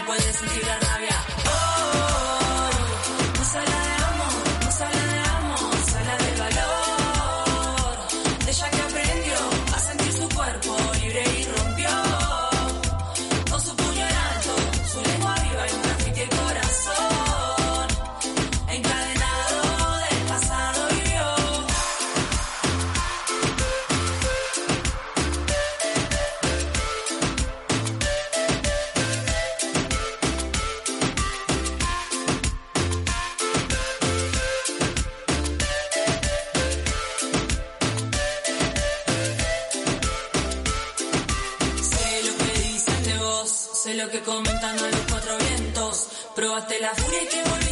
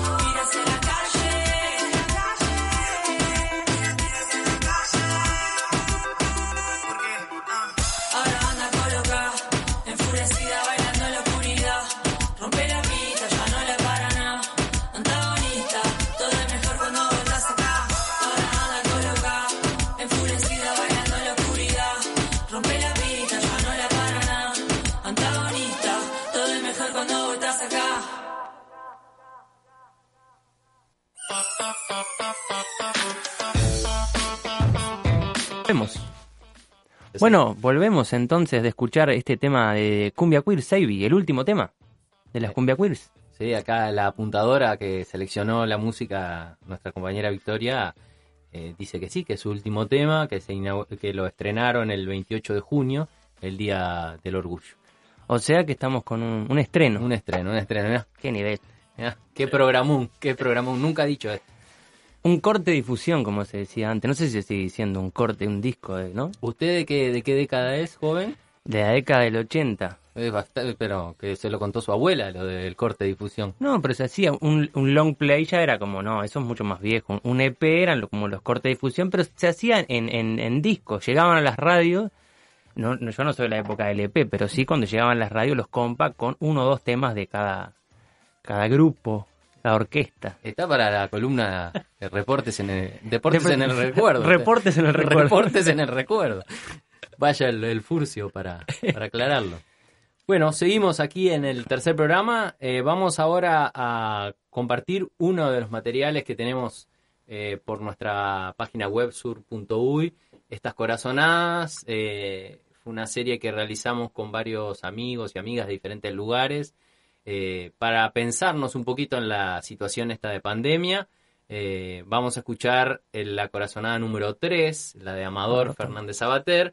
Están también las de Cristina Vega, que es una compañera eh, que vive en Ecuador en este momento, feminista. La de Mina Lorena Navarro, que es mexicana, eh, y trata un poco ahí sobre la relación entre la independencia del mundo humano y no humano, ¿no? Esta cuestión que a veces nos está costando un poco, digamos, eh, comprender eh, en el hecho de que no podemos destruir eh, otras vidas, que hay un equilibrio entre vidas humanas y no humanas, y eso, bueno, el, el virus tiene, tiene mucho que ver con eso. El tercer capítulo es el de Amador, el cuarto lo escuchamos el primer El programa, el, el episodio bomba de la María Galindo desde La Paz, y bueno, andamos en edición de un último, eh, la- un- una última corazonada con Gonzalo Correa, que es un compañero de aquí de Uruguay, profesor de la Facultad de Psicología, y bueno, ni bien nuestro editor de audio, Juan Core, eh, pueda Procesar el material. estará en la página web eh, con, con el resto de los materiales. Eh, bueno, entonces, sin más, eh, nos introducimos en el audio de Amador. Los días del coronavirus nos provocan sensaciones contradictorias. Las medidas de aislamiento social y cuarentena develan las múltiples desigualdades y precariedades que atraviesan nuestras vidas. El virus se comporta como síntoma, muestra el carácter vulnerable de la vida humana. El sentido de la vida capitalista, que se pretende autosuficiente e individual, se desencaja, entra en crisis. Allí se abre una posibilidad de interpelación, de reflexión crítica sobre el mundo que habitamos. Y también es una oportunidad para imaginar el mundo que queremos. La pandemia permite señalar la relación entre acumulación capitalista y destrucción de la vida. Sur Radio. Silvia Rivera Cusicanqui, socióloga y activista boliviana, propone, a partir de la tradición maya de Chulel y la aymara de Chuima, corazonar, pensar con el corazón y la memoria. Tenemos una memoria larga de luchas y resistencias. Visitémosla con los desafíos del presente. Corazonadas, lugar donde se piensa con el corazón y la memoria. Sur Radio. En un nuevo episodio de Nuestras Corazonadas, invitamos a la mesa a Amador Fernández Sabater, que desde Madrid nos cuenta sobre los agujeros abiertos por la crisis, como interrupciones de los sentidos de vida que nos sostenían hasta el momento. Amador es un intelectual que no habita formalmente los espacios académicos. Su experiencia no puede comprenderse sin el atravesamiento político de la militancia social. Fue parte de luchas estudiantiles, antiglobalización, contra la guerra, B de vivienda y el movimiento 15M. Va guardando sus ideas en un cofre virtual que pueden visitar si teclean filosofiapirata.net. Sur Radio. Me gustaría comenzar hablando de, de agujeros, de lo que podemos llamar los agujeros. Eh, me parece que cada crisis, o lo- yo pienso que cada crisis, ya sea personal o colectiva, eh, abre un agujero, ¿no? Un agujero en el mundo, un agujero en nuestro cuerpo, en nosotros también. Eh, es la, interrupción de, los sentidos, ¿no? De los sentidos de la vida, que materializados en hábitos, en gestos o bien en estructuras, nos sostenían hasta ese momento. El agujero eh, es lo que nos saca de la repetición. Esa es su fuerza. Es lo que nos permite salirnos de la repetición. Es decir, lo que nos permite ver, sentir, pensar otras cosas. Y es también la ocasión de una, de una transformación posible, de una metamorfosis, si logramos hacer del agujero una especie de pasaje, ¿no? Como hizo Alicia también en el país de las Alicia eh, a través de sus madrigueras, a través del espejo, ¿no? Alicia eh, en el país de las maravillas de Carroll. Pero a todo esto hay que animarse porque eh, los agujeros nos dan miedo, el pasaje es un atravesamiento eh, de alguna manera de, la- de- de cierta angustia, de lo desconocido. Y bueno, es todo un arte y todo un reto encontrar las fuerzas en nosotros, las amistades fuera de nosotros, que nos hagan más valientes, ¿no? Para, para atrevernos al agujero. Me parece que eso que podemos ver a través de los agujeros es lo que interpreto que vosotros eh, me invitáis a hablar como corazonadas o presentimientos o anticipaciones. Por lo menos por ahí lo entiendo y por ahí os respondo. Me parece que en esta crisis eh, del coronavirus, ni siquiera tenemos todavía un nombre para ella, ¿no?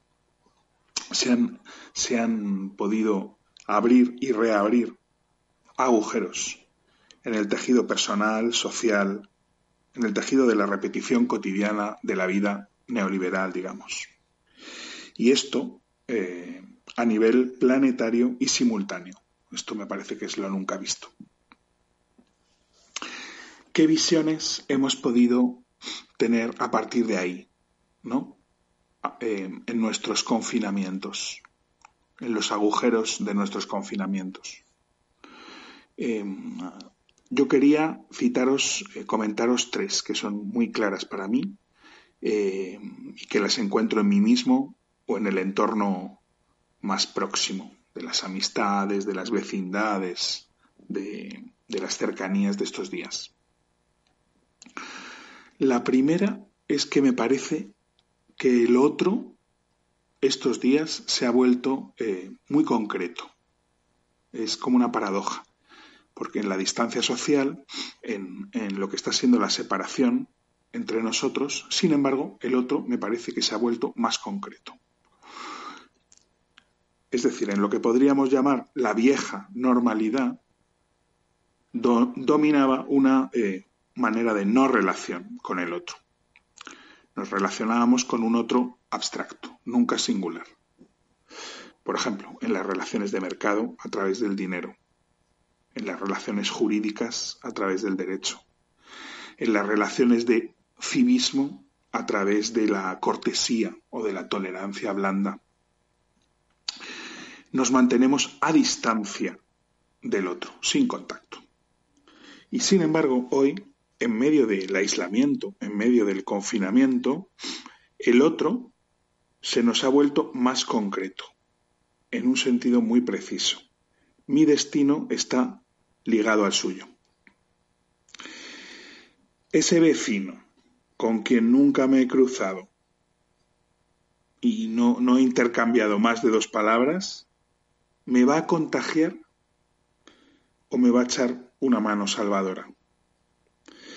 De repente ese otro se vuelve amigo o se vuelve enemigo, pero ya no un otro abstracto o indiferente. Me parece también que del mismo modo las tramas que sostienen la vida se han hecho más visibles, más claras, más materiales, ¿no? Lo que se puede llamar la cadena de alimentación, la cadena de la salud, la cadena del trabajo. Hemos podido ver todo eso mucho más claro a través de los agujeros. E incluso el, el conflicto eh, me parece que se ha concretado estos días, ¿no? En el sentido de que el conflicto de clase, por ejemplo, ¿no? Ese, ese plato de un restaurante eh, lejano a mi casa que tengo el capricho de comerme una noche, pues eh, requiere el riesgo concreto de este trabajador que viene a traérmelo, ¿no? Algo se precisa, algo se materializa, algo se, se hace de carne y hueso. La segunda visión o presentimiento sería eh, lo intolerable de una relación con el mundo basada en la agresión a la naturaleza, a la tierra y en, en el dominio. Hay un ser microscópico que ha puesto en jaque todo un paradigma que podríamos llamar de, gobierno sobre el mundo basado en la división entre el sujeto, nosotros, los humanos, los occidentales, etcétera, y el objeto, la tierra, la naturaleza, la materia, eh, de cosificación y exteriorización de la vida. Y nos ha recordado, ¿no? A través del agujero hemos podido recordar, tener un recuerdo, una visión, un presentimiento de que somos parte del mundo y también de sus azares, ¿no? que nunca están, a pesar de, nuestra pretensión, del todo dominados. También la respuesta retórica de los gobiernos en términos bélicos, en términos de guerra, eh, me parece que han intensificado esta sensación de absurdo ante la obsesión del control total. Y por otro lado, la sensación los que hemos tenido de, los que vivimos en las ciudades, de vivir como una especie de trampa, de ratonera, eh, la celebración que hemos hecho de las irrupciones animales en el asfalto, ¿no? A través de mil vídeos que hemos compartido estos días con alegría, la simple escucha del cantar de los pájaros por las ventanas, o los propios paseos masivos que podemos estar dando ahora en Madrid, por ejemplo, en esta fase, sin tráfico, sin ruido, sin finalidad, ¿no? No vamos a ningún sitio. Me parece que son visiones también de otra relación con el mundo y deseos de otra cosa. Y por último, la tercera eh, visión a través del agujero, la tercera corazonada, eh, sería una sensación eh, de hartazgo y de rechazo a, a la locura mortificante de una vida sometida permanentemente al imperativo de producción y de consumo, de producirse y consumirse todo el rato, de estar atrapados en la rueda del hámster, del siempre más, nunca es suficiente, siempre más. Me parece que la experiencia de confinamiento nos ha puesto la, la pregunta eh, a cada uno de manera ineludible por las actividades esenciales, ¿no? ¿Qué es lo esencial? Y me parece que, muchos eh, han podido pillarle el gusto a una experiencia, una cierta experiencia de retiro y de retirada, ¿no? Ha habido gente que, que ha podido hacer una, una experiencia gozosa de esa interrupción y, eh, de hecho, ahora se habla en, en Madrid mucho de gente que no quiere salir a la calle, ¿no? Y se les estigmatiza como que tienen síndrome de Estocolmo o síndrome de la cabaña, se dice, cuando en realidad me parece que hay toda una lucidez en ese estado, ¿no? Se están viendo cosas a través de esos agujeros. Eh, un apagón del ser, un, gusto de partir de lo que hay, de disfrutar con poco, de reapropiarnos del tiempo, de vivir sin proyectar, de vivir en vano, ¿no? Sin para qué, sin finalidad, ¿no? Puede surgir de esa soledad radical de los confinamientos una nueva comunidad. Eh, de la fuga puede surgir una nueva sociedad. He leído estos días que en el declinar del, del Imperio Romano las ciudades empezaron a vaciarse y a llenarse de, y a llenarse los desiertos de, de ascetas solitarios, ¿no? de anacoretas, de estilitas, etcétera, ¿no? todos esos primeros cristianos que emprendieron una, una revolución cultural contra la sociedad pagana y contra la Iglesia también, eh, que pretendió en vano durante algún tiempo sujetarlos, que lo consiguió finalmente, y que, bueno, son protagonistas de una revolución cultural casi, ¿no? Muy desconocida. Eh, a estos, estos solitarios que marchaban al desierto les llamaban monacoi, ¿no? Que significa eso, solitarios. Pero de repente, eh, de pronto fueron tantos eh, en los desiertos que tuvieron que organizarse, ¿no? Organizar una nueva comunidad de solitarios. Por tanto, una, una nueva imagen eh, de comunidad, un nuevo posible de lo que es una comunidad, una comunidad hecha de solitarios. Uno de los libros que, que ha sido dedicado a, a- su estudio, al estudio de estos eh, primeros ascetas, del que he podido leer partes estos días, tiene un título bien hermoso, que me parece que habla de esto, y se llama El desierto se hizo ciudad, ¿no? Y de pronto el desierto se hizo ciudad.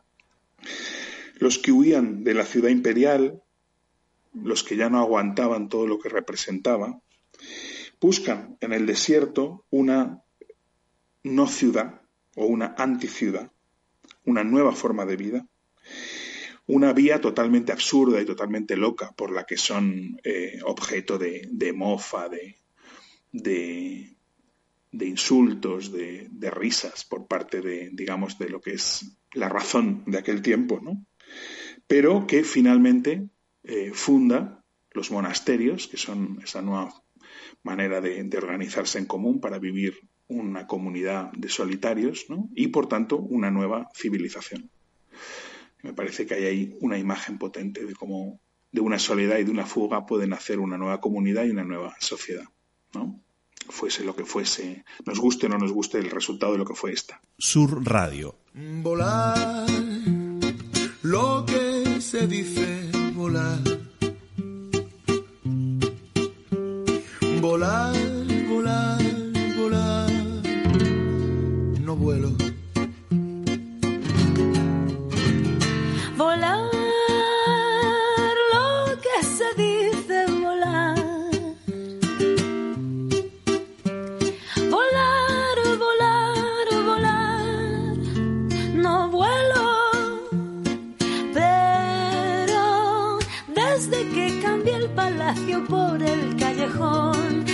Desde que rompí todas las hojas del guion, si quieres buscarme, mira para el cielo.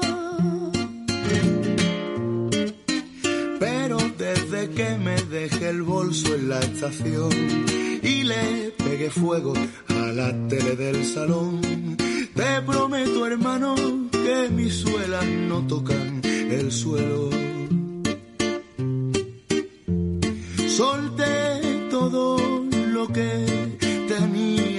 Fui feliz.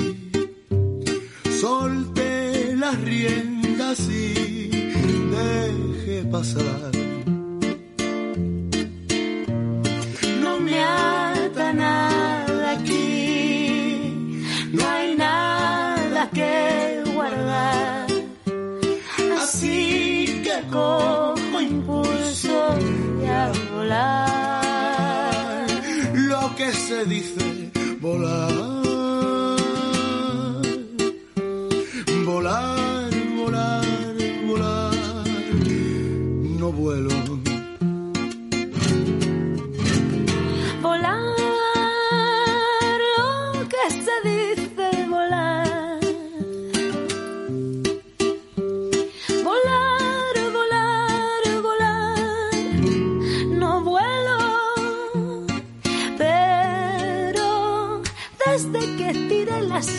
ya no quiero entrar. Desde que quemé las naves y aprendí a nadar. Si quieres buscarme, mira para el cielo. Pero desde que olvidé el teléfono en un bar,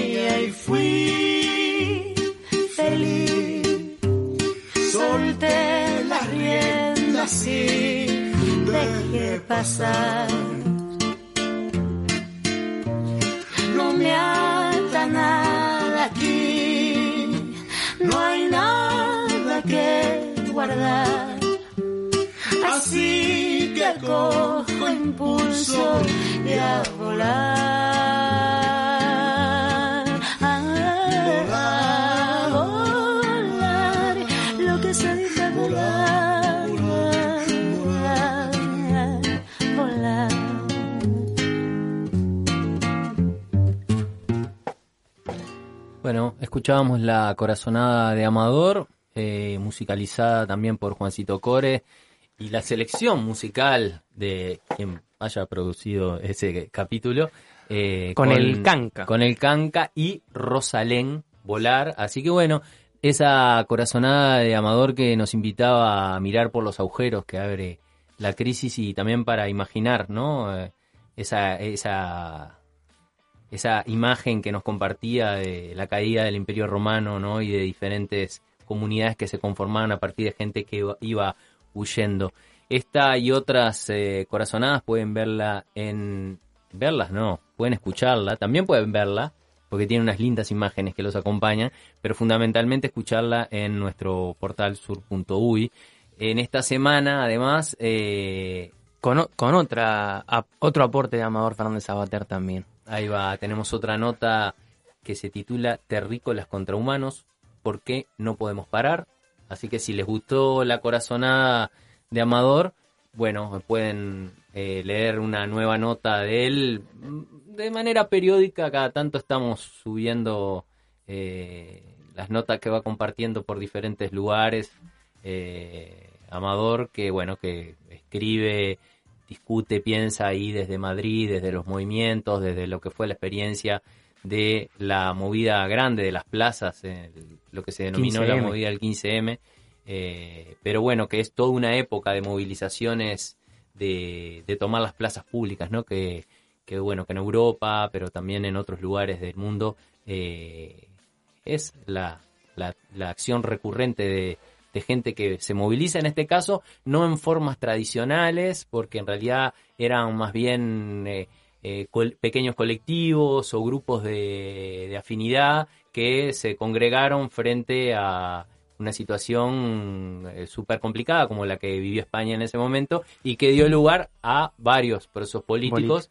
Y que desbordó mucho, ese movimiento social y popular desbordó las organizaciones del- de, que, políticas sociales de la época, ¿no? Trascendió lo, lo clásico con ese, con tal 1%, ¿no? Exacto. Y con una modalidad de organ- organizativa muy peculiar, asentada en una asamblea masiva, cotidiana, en un tiempo compartido en el espacio público, eh, bueno, y que ha dado, como decíamos, eh, a partir de ahí múltiples experiencias y, y- y formas de, de lucha, eh, bueno, en Europa, pero no solo en Europa, porque el contagio de las formas organizativas no conoce mucho de, ni de continentes ni de fronteras. Eh, Andrés, ya que nos quedan unos minutitos, eh, unos cinco minutitos, eh, podemos darle una repasada a la actualización semanal de Sur, de la cual estuviste a cargo en esta ¿Cómo no? oportunidad. Eh, Vamos comentando. Bueno, como decías, tenemos una de las notas de mm, Amador Fernández Sabater, Terrícolas no, no humanos, contra, Contra humanos, humanos. perdón, ¿por qué no podemos parar? Que es una reflexión también más o menos en la misma línea que las corazonadas. Bueno, este, este contexto particular de coronavirus, crisis, eh, nos, nos, nos va convocando a reflexionar y con algunos puntos en contacto de, con otras corazonadas, esto de lo, lo humano y lo no humano y cómo respetamos esas vidas. Y jugando o, o haciendo como algunas reflexiones también con esta perspectiva más apocalíptica que se hace de, que se nos viene abajo todo, que tiene mucho de realidad, mucho de sentido, pero también tenemos que encontrar las posibilidades y las, los mecanismos para, para enfrentar, porque es, duro pensar que se viene abajo todo. Eh, Por otro lado, en otro orden de cosas, digamos, compartíamos hoy una nota de un compañero colombiano, Sergio Segura, sobre una noticia muy, muy reciente que es el pedido de prisión para, para Álvaro Uribe, expresidente colombiano, por uno de los casos en los que se está investigado. Este, ahí compartíamos un poco que era algo de esperanza para las familias de los llamados falsos positivos o las ejecuciones extrajudiciales en Colombia que fueron muy famosas, porque por primera vez este, este expresidente colombiano es este, sometido a, a la justicia y por de manera poco favorable para él. Lo paradójico y que cuenta Segura en la, nota es que este proceso inicia con una denuncia que el propio Uribe hace contra Cepeda, un legislador de, del Pueblo Democrático Alternativo, tratando de eh, complicarlo judicialmente y que se le da vuelta la tortilla y termina en, en una prisión porque tanto la Fiscalía como la Suprema Corte de Justicia colombiana entienden que hay riesgo de, de fuga y que intercede en la investigación como lo ha venido haciendo desde que ex- fue presidente y eh, como ahora como expresidente y legislador. Sí, Uribe es un personaje nefasto. Oscuro. Que el tiempo solo va a demostrar eh, las atrocidades en las que estuvo vinculado y está vinculado, que lo conectan con los grupos paramilitares en Colombia y con el tráfico de drogas directamente. Eh, Uribe eh, fue presidente durante varios años y es eh, el apoyo principal que tiene el presidente actual Duque todas las organizaciones sociales, populares de Colombia, para todas esas organizaciones Uribe es un, un enemigo acérrimo, un tipo cruel eh, que, que, bueno, que está vinculado a, a- situaciones mucho más complejas y mucho más eh, duras, feas, atroces, que por las que se le está comenzando a juzgar ahora. Pero bueno, eh, cuando viene un poco de justicia, ¿qué importa de dónde viene, no? No, claramente. Aparte Uribe las tiene todas. Es como que no le falta ningún. En el prontuario las tiene todas, ¿no? No, es un personaje. En esta semana recibimos esas dos noticias que decís, bueno, viene repuntando el 2020. Una es la de la de Uribe y la otra es la huida del rey. Del rey Juan Carlos. Claro, un rey que ya había Abdicado, en- Abdicado. En, favor de, de su hijo, que su hijo trata claramente de despegarse de esa figura nefasta, ¿no? De, de, de coimas, sobornos, eh, corrupción, caza de elefantes, eh, aventuras con... donde el- claramente queda demostrado que las revistas del corazón española que nos mostraban una monarquía feliz y la, la familia ideal, ni siquiera eso lo era, ¿no? No, ahí hay. Uno a veces piensa, bueno, ¿cómo funcionan estas instituciones hasta hoy? ¿O cómo las dejamos funcionar? Instituciones que son extremadamente autoritarias, eh, instituciones que se transmiten por sangre, heren- de herencia, eh, y que de alguna manera juegan un rol muy importante en el caso de España, por ejemplo, de la tutela de la dinámica política partidaria. No hay que olvidar que cuando un presidente es electo, lo primero que hace es ir a reunirse con el rey Tiene para recibir su bendición. tiene que jurar sobre la, la constitución y, y, y ten- y toma el poder, digamos, del rey, que es el jefe del Estado. El, el presidente nada más que el jefe del gobierno español. La titularidad del Estado y la representación eh, diplomática del Estado es de la, del rey, de la Casa Real. Que no es, la- no es el primer caso de corrupción, no es el primer escándalo que tiene, pero que refuerza también una corriente que en España viene creciendo, que republicana de crítica a la monarquía y de planteos abolicionistas de la monarquía española que, como bien decías Diego, no lo entendemos nosotros, por lo menos de esta parte del mundo, como pleno siglo XXI seguimos teniendo ese tipo de parásitos en, los en los gobiernos.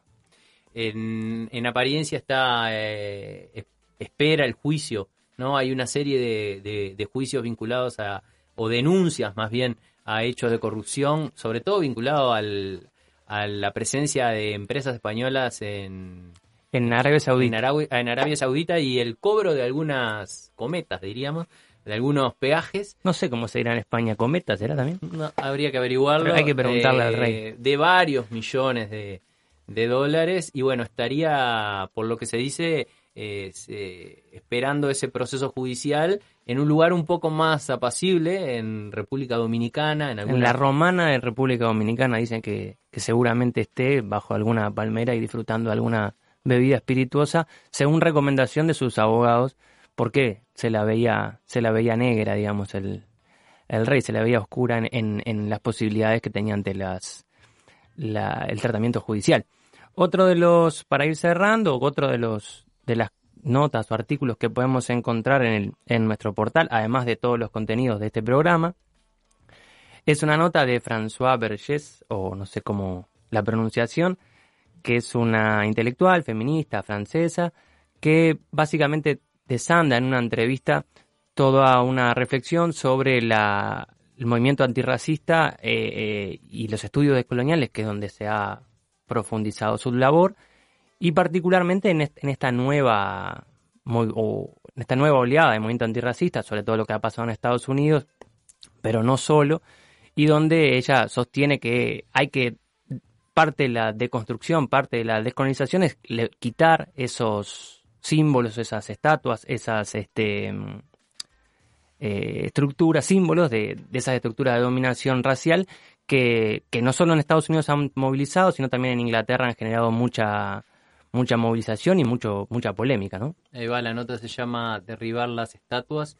Es solo un elemento del vasto movimiento antirracista. Y la última, entiendo, es la una columna de Silvia Ribeiro, que es una uruguaya que estamos haciendo, eh, organizando con Raúl Sibeki, que también la conoce, para poderla entrevistar. Es una uruguaya que vive en México ya hace muchos años y eh, compartimos su última columna que publicó en el diario La Jornada sobre los gigantes digitales al banquillo. Parece que los muchachos de Facebook, eh, Twitter... Todos los nenes. son, Todos eh, los nenes. Hay un- una, yo aprendí un- con, con Silvia una sigla que es la GAFA A y ver. está la GAFAM, que es, a ver si me recuerdo, Google, Amazon, Facebook, Apple y la M que es de Microsoft. Microsoft quedó excluida porque no participó en este en esta interroga- interrogatorio que tuvieron estas empresas en el Congreso estadounidense porque están acusadas de prácticas monopólicas, entre otras cosas. Recordemos que no es la primera vez que esto sucede, tan, también en, en la Unión Europea estas empresas fueron cuestionadas y, sancion y multadas por prácticas monopólicas y de eh, extorsión o, de, limita- de limitar la, la competencia. Eh, por ejemplo, se hablaba de que Fe- eh, Google, que era el 90% de las visitas o de las búsquedas en Internet eran por ese buscador, eh, ocultaba aquellas búsquedas o aquellas empresas o aquellos sitios que no respondían a sus eh, políticas comerciales. O sea, si te aislabas de Google, si vivas contra lo que ellos planteaban, te hacían desaparecer de sus búsquedas. Algo bastante democrático. Vamos a ver, ahora voy a ir a casa, cuando llegue voy a buscar sur.uy y radiopedal.uy a ver qué, qué me dice Google. Si estamos, ojo, capaz que... Es que tuvimos que, tuvimos que hacer un, un pequeño acuerdo con Google. Bueno, vamos cerrando el te- tercer programa de Desordenando Mundos. Eh, le agradecemos mucho a Sanfer la operación por el día de hoy aquí en Radio Pedal. Eh, un saludo nuevamente a nuestra compañera Victoria que está Feliz cumpliendo cumpleaños, años, claramente. eh, que prepare los canapés que vamos hacia allá. Y bueno, eh, nos vemos eh, la próxima semana. Eh, hasta luego. Desordenando mundos. Exactamente.